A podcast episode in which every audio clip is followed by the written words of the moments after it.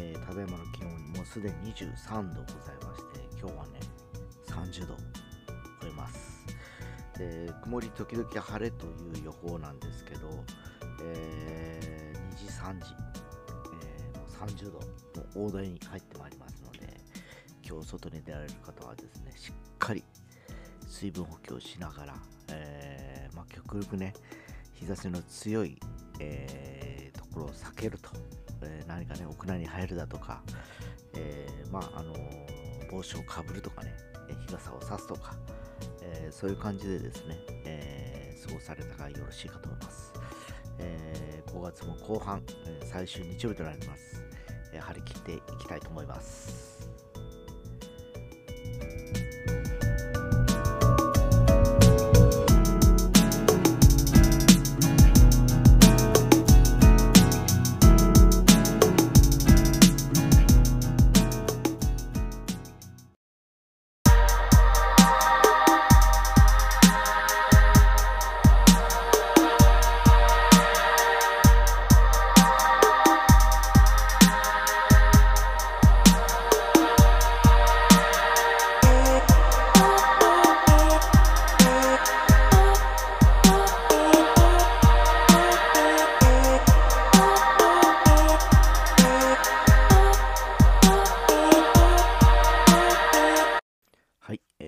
昨日ですね、えー1号車のね、オイル交換ということで、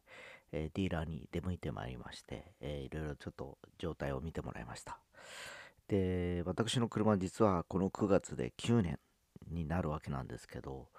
えーいろいろとですね、やっぱ9年も使ってるとですね、えーやっぱりこう、故障じゃないけど、修理をしなきゃいけない部分が出てきてるようで、この9月が車検なんですね。えー3年、5年、7、4回目なんです、この車検はね。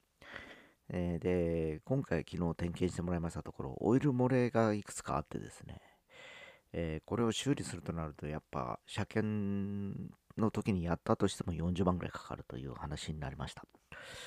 で、まあちょっとそこの店長とはもう長きにわたっていろいろと音楽も含めて交流があったんで、いろいろ話をしてたんですけど、まああの、もう9年選手に40万かけて、えー延命を図ったとて、えー来年また別のとこが壊れるとかそういうこともあり得るんではないかと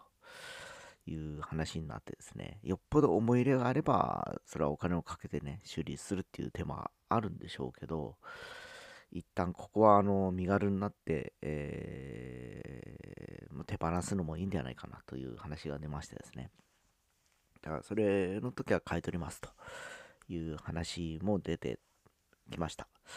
で、まあちょっとあの一応昨日はね、えーオイル交換でこの9月までは一応ね、なんとか乗れるだろうということもあったんでですね、もういよいよちょっと今ね、もう一台2号車があって、そっちであの市内とかちょこまか動くことも多いんですね。えーやはりあの、なんちゅうかな、もう娘も巣立っていきまして、家族でどっかに車で行くということも減ってまいりましてですね、まあその普通乗用車の大きいのがなくてもいいのかなとちょっと僕の中でもちょっと思いつつあったんですよ。えーただその中でもやっぱりずっと免許取った頃から僕はあの車好きでですね、えーいろんなあの自分の好きな車のに乗せてもらいました。で、まあいよいよ年齢ももう還暦近くなってきて、えーもしかしたら、えー潮時なのか、あるいは今、その石油燃料から電池へ変わってくる過渡期の中で、えー一旦、えー手放して、その2号車で様子を見るっていう手段もありかなという気がいたしまして、えー一応この秋で今の1号車は降りようかなというふうに思っております。えーまあ、まだ家族に話していないんでですね、いろいろとちょっとこの後の意見も聞かないといけないんですけど、やっぱり、えー嫁から痩せると2号車の乗り心地に比べて1号車は全然やっぱり乗り心地良くて静寂性も高いんでですね、えーまあ、あのリラックスはできるとはいうふうに言ってるんですけど、まあ、長距離走らない状況であれば、妥協できるんじゃないかなという気もします。えー実際ね、今2号車でも、えーそうだな、県外とかでも普通に行けなかないですもんね。えー、というのも、うちの娘がですね、去年か一昨年かな、友達と一緒に2号車、えー、まあ、あの娘はそれ登録されてるんで乗れるんですけどね、えー、大分とか別府まで行って帰ってきましたからね、普通にね。えだからそんなこと考えると、まあ、全然こと足りるし、え僕が2号車乗って怖いなって感じるのは台風の日ぐらいかな、背が高いんで、ちょっと揺れてまっすぐ走れない、横転しそうだなっていうぐらいで、えー、普通に乗る分に関しては全然問題ない感じもしております。えー、それと今やっぱり欲しい車両もなくてですね、中古車をじゃあ今更探すかって言ったらさっきの話に戻るんですけど、この先石油燃料がだんだんなくなっていく中で、えー、もうあのそういう車を買うのもちょっと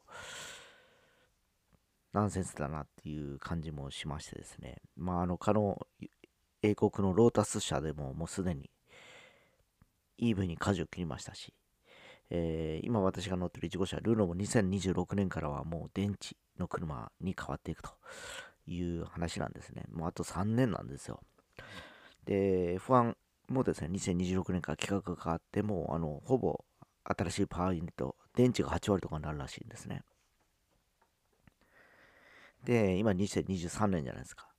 で、今年もし車検をお金をかけて通したとして25年なんですよ、次がですね。えー、そうなるともう11年選手になっててですね、その間に、えー、何が壊れるかわかんない。もうあと大きいとこしたら、もうあと、デュアルクラッチの部分ですね。ここのユニットが多分壊れたらもう20万とかですからね。っていうのもあって、えー、まあ、あと4ヶ月乗って、えー、ありがとうございましたということかなと思って、それからしばらく2号車で生活しようかなというふうに昨日ちょっと考えた次第です。えー、まあ完全に車を降りるわけじゃないんでですね、えー、一旦小休止みたいな。えー、欲しい車がないんであれば出てくるまで待とうかなという感じですかね。えー、で、ちょっと考えまして、それまではまあもう一台あるんで、えー、それで、えー、まだあと2、3年乗れるかな？中古車で買ったけどですね、これが結構秀逸でダイハツの車なんですけど、なかなかいい車です。まあちょっとね、いろいろとまたね、車検もあのあるんで、オイルを交換して乗りながらやりなきゃいいのかなっていう感じで、えー、この車はもともと走行が少なかったからですね、購入した時4万キロぐらいで買ったから、えー、ちょうど3年、4年乗ったんかな。えー、4年乗ってもまだ8万、4年、1年間で1万キロ走ってないからですね。えー、まあもちろんボディは13年前の車なんで、えー、結構やれてくるんですけど、え所有者が一応父親ということで、新商車の金もあってですね、免税なんですよ、この車ね。だからお金かからないですね。だから基本的に、えーガソリン代、えオイル代と、あとタイヤとか車検ぐらいなんですけど、最近はね、フラットセブンとかいろいろと出てきてるんで、えー、長く乗る場合はもうそっちに切り替えてもいいのかなと、定額でね、7年とかで、えー、乗れちゃうからですね。えー、だからまあ、それはそれで、え次の車検の時考えようかなというふうに思ったりもしております。まあ、あの、今日はそういう車の話をちょっとしてみましたけど、え長きに、え渡って、え相棒となってくれた、え私の今の1号車にね、え感謝しつつ、えあと少し、え、付き合ってみようかなと思います。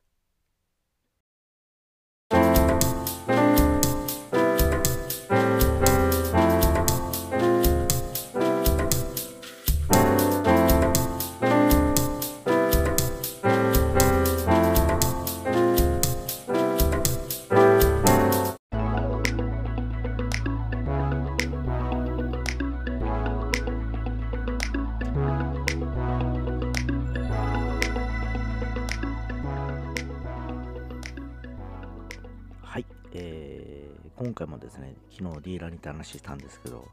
そこの店長がもう、まあ音楽好きで、ギター好きでってことで、ほとんど車の話はせずに ギターと PA の話をずっとしてたという感じでですね、えー、その店長がね、今使ってるギターがラグギターってフランスのメーカーなんですね。まあ、あの生産は多分中国とかでやってるんでしょうけど、エレアコで、えー、ボディが小さいな音が、あのー、ライン落としたらね、すげえいい音がすると。いう話になりましてですね。で、そこであの、LINE 落としてすごいいいギターの話ってことで、最近メイトンっていうブランドがありましてですね。っていうのも、先週だっけな、三つ瀬のほら、テイストファムルライブに行った時にですね、えー、その中のある方がそれ使ってたんですね。で、で僕はほら PA をやってたんで、ヘッドホンで音を聞いてたわけですよ。いろいろとこうエレアコの音もね。で、他のマーチンとかね、ギブソンとかのエレアコってもうジャリジャリしたもうピエゾプチックな音がするんですけど、あの、そのメイトンのエレアコだけはピックアップがいいんでしょうね。なんか、真後ろで弾かれてる感じがしたでしょ。ヘッドホンはめて後ろに振り返ってぐらいです。後ろで弾いてるんじゃないかってぐらい、なんかすごい音が良くてですね。あだから、あのー、トニー・エマニエルとかですね、えー、結局ね、えー、岸辺正明さんとかね、えー、午後武さんだとか、あるいは押尾幸太郎さんとか使ってるのかなという感じがしました。ソロギターアーティストでに好まれる理由はそういうことなのかなとちょっと思いましてですね、えー、サイトを見てたら、どのギターもマーチンくらいするんです。4、50万するということで、まあでもいいギターなんで、一度ちょっとあの生を触って、触らせてもらおうかなと、このテスト5に行って、そういうふうに思ってます。